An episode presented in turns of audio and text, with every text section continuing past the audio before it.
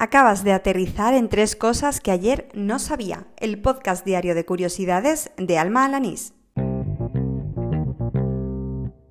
Este es el episodio número 48 del podcast, el correspondiente al jueves 7 de noviembre de 2019. Hoy traigo un mix de pintura, ciencia y música. ¿Ready? Pues al lío la Universidad de Lleida ha autentificado una pintura hasta ahora desconocida del pintor valenciano Joaquín Sorolla. Parece ser una obra de juventud que permanecía en una colección privada y por eso no se conocía de su existencia hasta este momento. El óleo está fechado en 1883 y representa a una niña tumbada en su lecho debatiéndose entre la vida y la muerte. La verdad es que es una escena muy penetrante y transmite mucha veracidad. En las notas del programa dejo el enlace a la noticia del país donde dan más detalles de este descubrimiento artístico y además puedes ver una fotografía de dicha obra.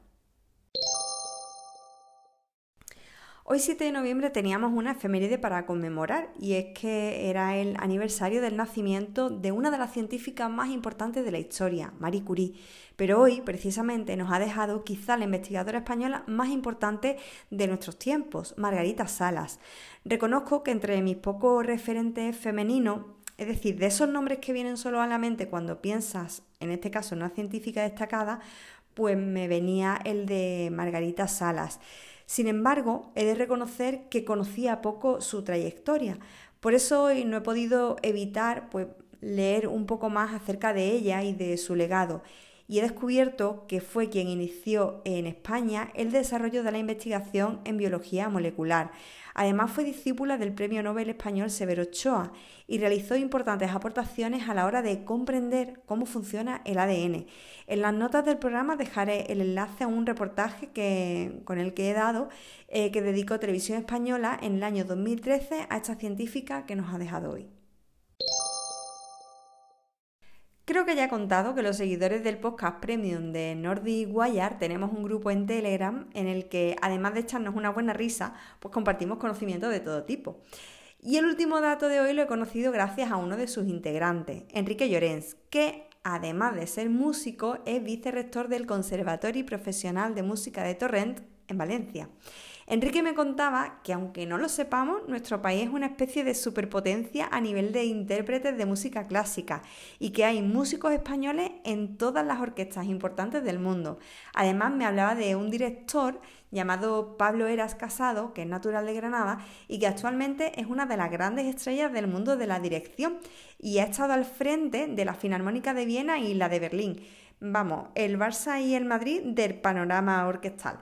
En las notas del programa dejaré el enlace a un vídeo de YouTube en el que se ve a Eras dirigiendo una orquesta que interpreta una pieza del compositor barroco José de Nebra, que por cierto comparte nombre con otro compi seguidor de Nordic Wire.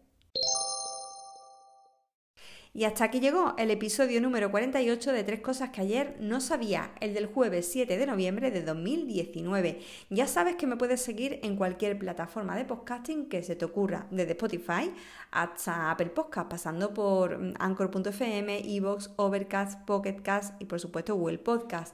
Además, si en el podcaster que utilices habitualmente al buscar tres cosas que ayer no sabía no aparece el programa, pues te queda la opción de añadir el enlace RSS.